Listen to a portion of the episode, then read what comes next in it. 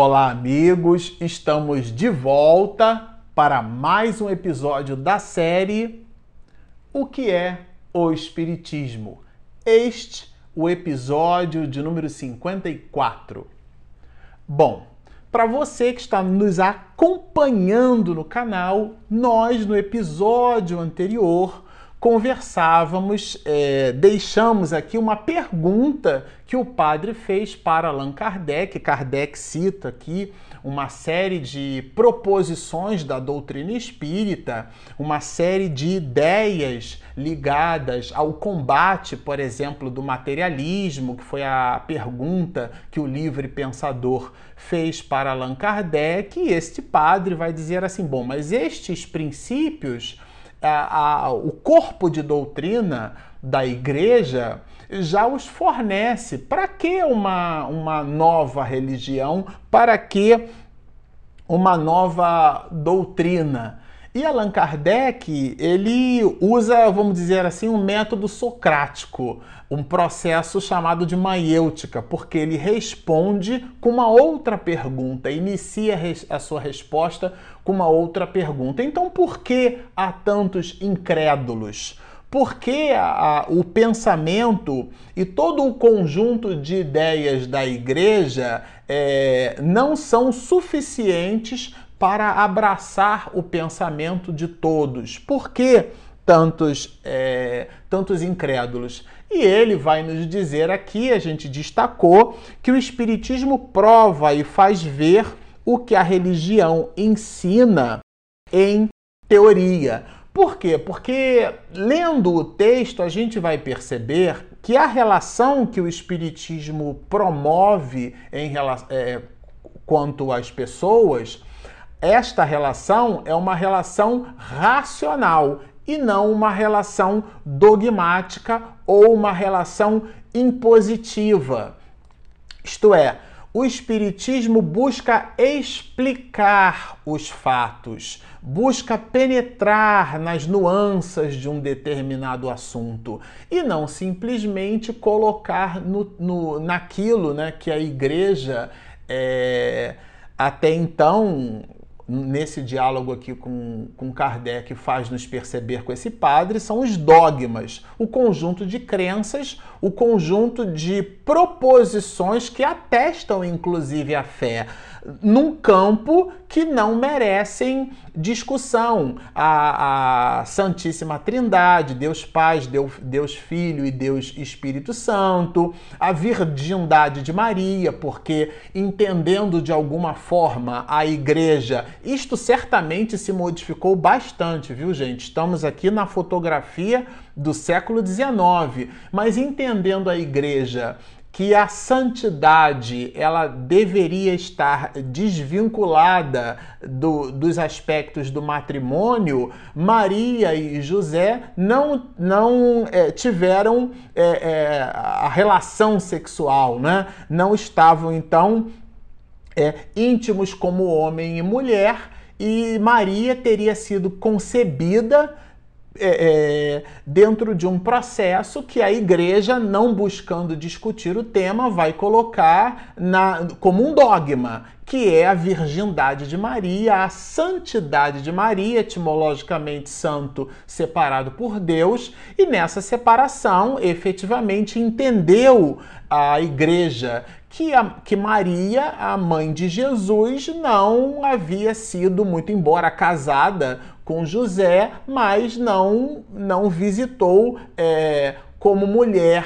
É, é, não, efetivamente não teve nenhuma relação sexual com José. Então, é, é, esses são uns dos exemplos do, daquilo que poderíamos classificar como dogmas da igreja. E o Espiritismo busca penetrar nessas questões, busca efetivamente é, lançando mão do raciocínio, lançando mão das observações, usando o, o método científico qual seja o método da experimentação, por isso dissemos que Espiritismo é ciência, por isso Allan Kardec vai dizer que Espiritismo é ciência, buscar então nessa movimentação e com esses artefatos penetrar um pouco mais nestes entendimentos. Então, esta relação é uma relação racional, vai nos dizer Allan Kardec, e não uma relação dogmática. Mas esse padre, ele vai então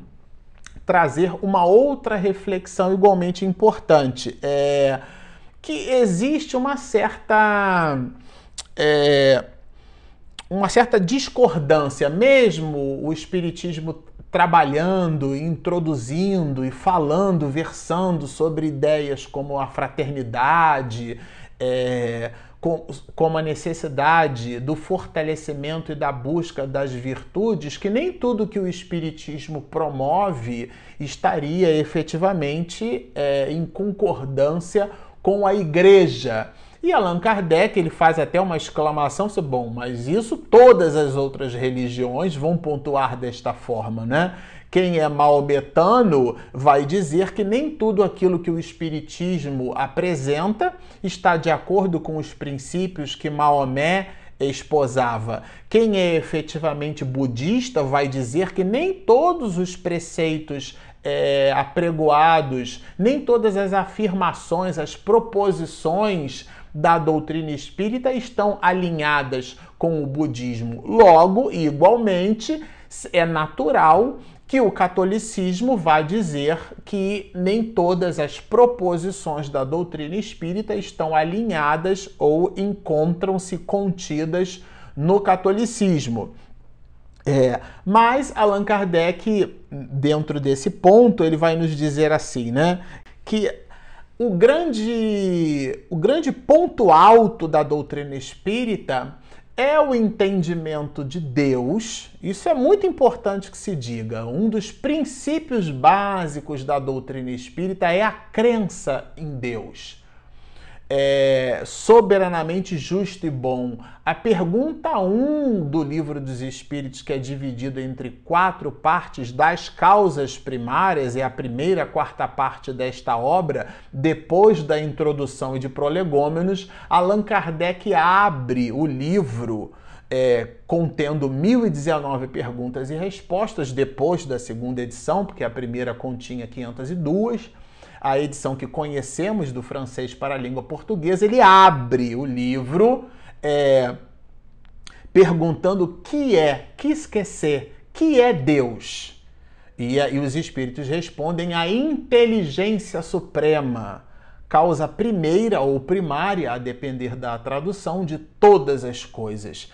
E um pouco mais adiante, na questão de número 13, nós vamos estudar aquilo que poderemos classificar como os atributos, as qualidades da divindade. E uma dessas qualidades eh, que se apresenta como um binômio é soberanamente, que é um advérbio de modo, né, de modo soberano, soberanamente justo e bom. É um binômio, ele é ao mesmo tempo, porque a partícula e é uma conjunção aditiva da ideia de soma. Então Deus ao mesmo tempo é justo e bom, o que é muito difícil para nós perfectíveis, porque nós pendemos às vezes é, para a justiça, mas faltamos com a bondade. E transformamos no exercício da bondade a permissividade e, por sua vez, faltamos igualmente com a justiça. Mas neste quesito, Deus é soberanamente justo e bom, é onipotente, é onipresente, que configura alguns dos atributos da divindade. Então, a crença em Deus é, faz parte do DNA do espiritista. Muitos pensam que o espírita está muito ligado no laboratório do mundo invisível, que é a possibilidade de ter uma reunião mediúnica onde os espíritos se comunicam e falam, aquilo ser o ponto alto da doutrina espírita. A comunicabilidade dos espíritos é sim um dos princípios básicos da doutrina espírita, mas como princípio, o que vem primeiro é a crença em Deus. Depois, Allan Kardec vai trabalhar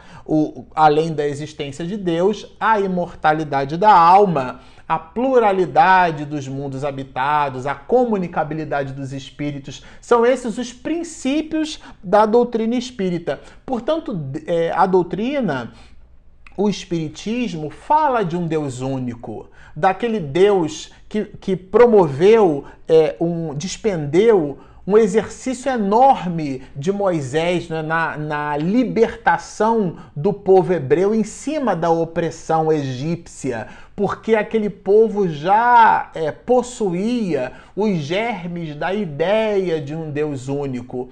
É, poderíamos dizer é, que Ali está a doutrina espírita, no Decálogo, na ideia do Deus único. No cristianismo, que é a grande segunda movimentação, a gente costuma dizer assim, a grande segunda revelação, tendo o Espiritismo ah, como sendo a terceira, na segunda, a ideia do amor, essa ideia estoica da necessidade do ser humano doar-se para os outros, engrandecer-se, é, construir em si, dando aos outros. Isso é de uma beleza muito grande, né? É, e, e, são essas as questões que Allan Kardec apresenta como elementos que fazem parte da doutrina espírita. Lá na questão 883 do livro, Livro dos Espíritos, nós vamos encontrar assim: é natural o desejo de possuir? A resposta dos espíritos: sim. Mas quando o homem deseja possuir para si somente e para a sua satisfação pessoal, o que há é egoísmo. Então fica claro, os espíritos vão nos ensinar que toda a movimentação com vistas a, a abraçar para si mesmo é sempre uma movimentação egoística. Aquele que busca equipar-se para transmitir é esse é o movimento altruísta de que nos ensina a doutrina espírita. E Allan Kardec vai culminar com uma pergunta a este padre, né? Não serão estes os fundamentos da religião? Porque é, não é assim que pensa também, óbvio, o catolicismo.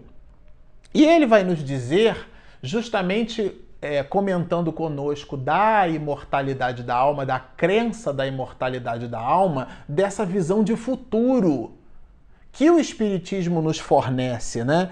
E, e, e, e, efetivamente isso vai nos dar condição de perceber que o homem, é, através do exercício da solidariedade, sim, porque ele já se identifica com outro homem como é, possuindo um único pai. Então nós somos filhos, nós somos é, é irmãos, filhos de um mesmo pai, irmãos. A humanidade é, é formada por irmãos. Isso muda completamente o panorama nosso.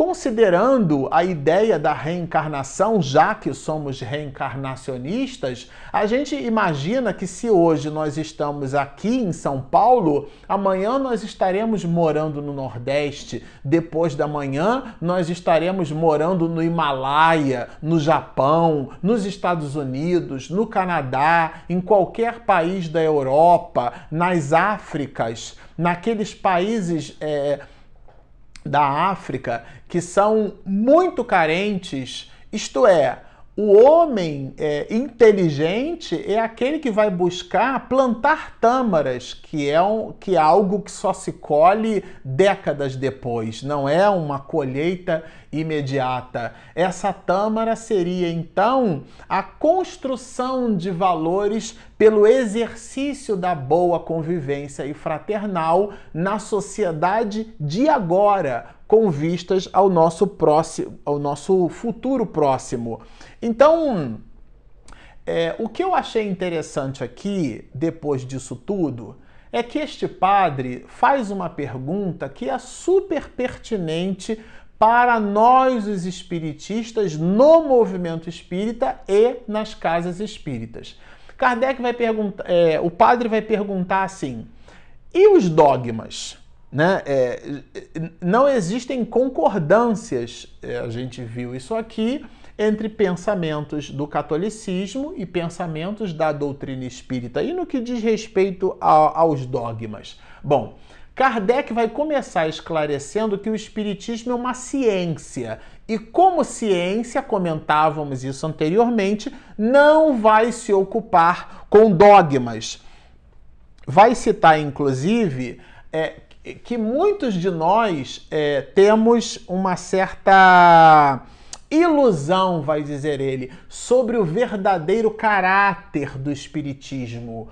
Qual que é a verdadeira ideia? Com qual o, o espiritismo tem qual objetivo? Porque alguns muitos vão pensar que o Espiritismo gira em torno de fenômenos, da fenomenologia, que a crença nos espíritos e, portanto, é, considerando a reunião mediúnica como um verdadeiro laboratório com o mundo invisível, né? é o tubo de ensaio com o mundo espiritual se faz na reunião medianímica, alguns, muitos de nós espiritistas poderemos pensar que então é, é esse o mecanismo, é esta a razão de ser da doutrina espírita. Mas aqui Kardec vai dizer que alguns, muitos de nós, nos iludimos em relação ao verdadeiro caráter da doutrina espírita e faz uma associação que eu considero muito brilhante.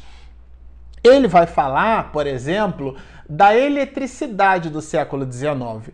É, quando nós é, manipulávamos os fenômenos da natureza, né, as propriedades eletromagnéticas, e não tínhamos é, é efetivamente é, o entendimento real dessa potência que existe em a natureza, é, nós produzíamos sentenças, proposições contrárias ao que hoje a, a ciência já consegue nos favorecer e nos proporcionar. Ao ponto de que no século XIX, muitos dos chamados eletricistas também eram chamados de, de mágicos porque produziam fenômenos em praças públicas e esses fenômenos impressionavam a todos. Eles não sabiam exatamente aqueles fenômenos de arco voltaico e tudo mais, como é que efetivamente eles se davam. E, inclusive, davam explicações para esses fenômenos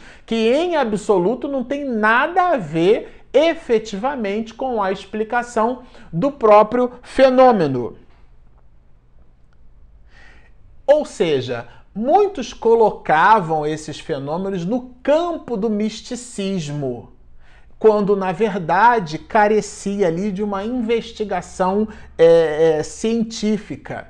Então ele faz essa analogia com os espíritos, né? Ele vai dizer que pela observação constata-se, por exemplo, que os espíritos nada mais são que as almas dos homens que viveram por sobre a terra. Logo, se um espírito aparece numa reunião mediúnica e, e, estabelece, dá uma comunicação, dá um recado, cita algo, escreve através de um médium, não é porque o fenômeno impressiona que ele não deve ser analisado. No livro dos médiuns, Allan Kardec vai nos dizer que há dois grandes escolhos para a prática do espiritismo. Entenda-se por escolho aqui empecilho, né? O primeiro empecilho é o da obsessão. E o segundo escolho, não menos importante que o primeiro, é o da identidade dos espíritos. Estabelece um conjunto enorme de observações com vistas a uma correta apreciação da mensagem porque não é que vai assinada ali por alguém que a gente conhece ou por um nome de peso, de relevância na sociedade, que a gente simplesmente vai acatando. A mensagem deve ser analisada, deve ser estudada. É preciso identifique-se se ela possui aquilo que nós habitualmente chamamos de consenso universalista e não simplesmente pelo arrobo medianímico que aquela mensagem efetivamente produz, pelo arrobo em que ela se dá, aquele arrobo ser o suficiente para anotarmos como vindo do alto. É, o Evangelho é bem claro para nós, é necessário saber se o Espírito vem de Deus. E ele continua, né? ele vai falar dessas constatações é, e vai estabelecer aqui ricamente que o Espiritismo é uma potência, assim como a eletricidade também o é. Faz essa comparação, e essa comparação, essa analogia, é, é uma espécie até de metáfora, né?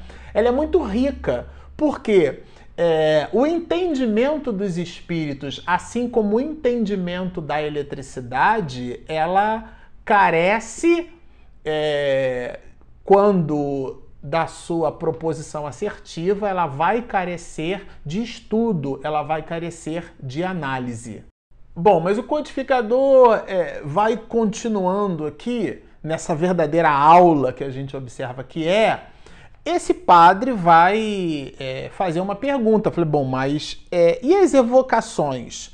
Porque as evocações que alguns de nós espiritistas fazemos podem ser é, consideradas como uma espécie de fórmula religiosa. E aqui Allan Kardec vai dar na resposta dele é, alguns pontos didáticos para a nossa observação. O primeiro dele é que a religião, vai, ele, vai, ele vai nos dizer, Allan Kardec, possui princípios gerais e outros princípios particulares. A evocação que alguns muitos fazemos para os espíritos vulgares, espírito vulgar é, é, é o espírito comum. Para o espírito vulgar, esses é, efetivamente podem produzir, possuir algum tipo de preferência, mas para os espíritos superiores isso não faz a menor diferença, ao ponto de Kardec escrever assim: a melhor de todas as religiões é aquela que só ensina o que é conforme à bondade e justiça de Deus, que dá de Deus a maior e a mais sublime ideia e não o rebaixa, emprestando-lhe as fraquezas e as paixões da humanidade. Porque é muito comum a gente desenhar Deus, inclusive com barba branca, sentado num cajado, num trono, isto é, humanizando a divindade, trazendo inclusive é, atributos como sendo a ira, a ira de Deus, a raiva, o ódio. Deus não possui ódio. João vai dizer que Deus é amor. A expressão máxima da misericórdia por sobre a face da terra é a manifestação do amor que verte do alto. É o amor cósmico, é o amor de Deus, que estamos aprendendo a conhecer. E é disso que efetivamente Allan Kardec vai falar. E ele vai então é, fazer-nos perceber que uma, uma boa religião não pode produzir nas pessoas nenhum mal. Isto é, todas as vezes que a gente observa aquela intriga que efetivamente existe entre uns e outros, todos os dissabores, os descontentamentos, tendo por bandeira uma religião, essa religião, ou o religioso na religião, efetivamente está é, num certo descompasso, porque a doutrina espírita sempre vai nos convidar a atividades benfazejas, né? E esse padre in, insiste aqui nesse ponto e vai nos dizer né, que certos pontos que são contestados é, é, pela igreja, ele vai nos perguntar. Eu achei bem curiosa essa pergunta desse padre, né? Porque ele vai nos dizer mais ou menos assim: vai perguntar para Kardec assim: se os pontos que efetivamente são observados pelos espíritos superiores, se os fiéis é, como é que os espíritos superiores veem a, a, dinâmica desses fiéis em relação ao cumprimento dos dogmas da igreja, dos princípios da igreja, dos preceitos da igreja? Ele é, vai usar essa palavra, né? Se eles estariam condenados em relação à salvação. E Allan Kardec vai falar nada mais, nada menos que o caminho do bem, né? Ele vai trazer a ideia do bem, vai nos dizer que Deus olha mais os pensamentos efetivamente que os atos. E, e aí é então que esse padre vai dizer assim: ah, então o crente sincero, né, o católico fervoroso, não é censurado pelos espíritos. Isso me chamou muito a atenção a resposta de Kardec em relação a essa pergunta. Se os espíritos não censurariam um católico fervoroso, a resposta do codificador. Não se for sincero. E aí ele vai dizer sim e mil vezes sim se for hipócrita. Isso eu achei aqui de uma, de uma profundidade muito grande. Bom, como vocês observam, trata-se de um material maravilhoso e nós no próximo episódio vamos continuar desdobrando estas reflexões entre esta figura, entre este padre e o nosso querido mestre de Lyon. Por enquanto, continuem conosco. Se você ainda não baixou o nosso aplicativo, ele está disponível gratuitamente na Google Play e na Apple Store. Espiritismo e Mediunidade.